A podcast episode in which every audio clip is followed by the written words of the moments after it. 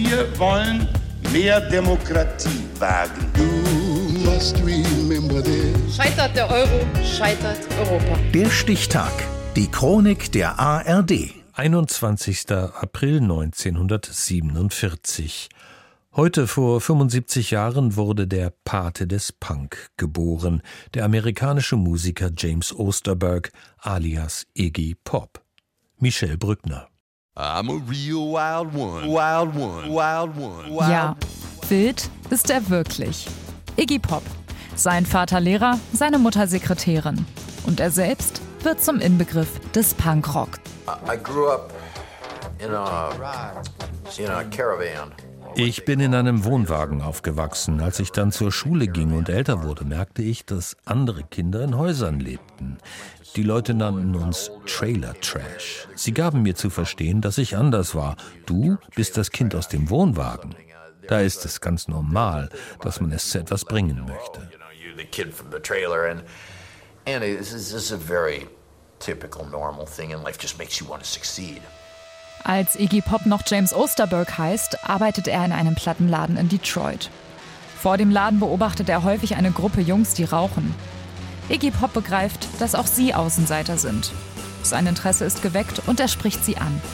Die Rockband The Stooges ist geboren.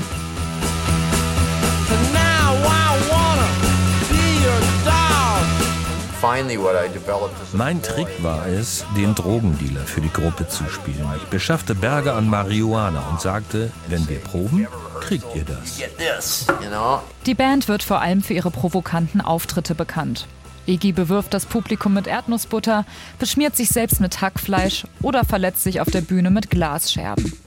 Die Stooges werden zum Albtraum eines jeden Konzertveranstalters und bekommen in den USA sogar Konzertverbot. Iggy rutscht ab. Drogen, Alkohol, gesundheitliche Probleme, ein schlechter Ruf in der Szene und die Inspiration für die Musik verliert er auch. Sein Retter? David Bowie.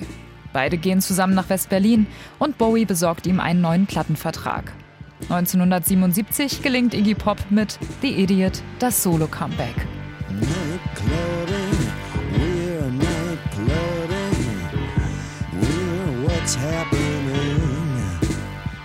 Fun time, particularly in the song "Nightclubbing," really describe the things I would do together. at Viele night. der Songs von The Idiot und die Texte Funtime und insbesondere Nightclubbing beschreiben das, was David Bowie und ich gemeinsam nachts unternommen haben.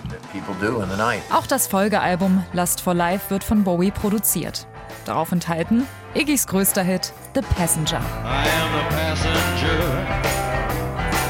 And I ride. Und auch als Schauspieler probiert er sich gleich mehrfach aus. Unter anderem bei Star Trek. In der Folge Der glorreiche Ferengi. Was sie mit ihm gemacht haben? Eine gute Frage. Denn 2016 gelingt Iggy Pop mit Post-Pop Depression sein bislang erfolgreichstes Album. 2019 legt er mit Free nach. Auf dem Album sind auch Einflüsse aus Free Jazz, Ambient und düsterer Spoken Poetry zu hören. Dass er sich trotzdem immer noch nicht allzu ernst nimmt, beweist er in einem Werbeclip für die Deutsche Bahn. Während Nico Rosberg verzweifelt seinen Sitzplatz sucht, ist dieser bereits belegt. Von Iggy Pop mit nacktem Oberkörper. Uh, sorry, again, the toboggan Ryan. Geboren wurde das Real Wild Child, Iggy Pop, heute vor 75 Jahren. Der Stichtag. Die Chronik von ARD und Deutschlandfunk Kultur. Produziert von Radio Bremen.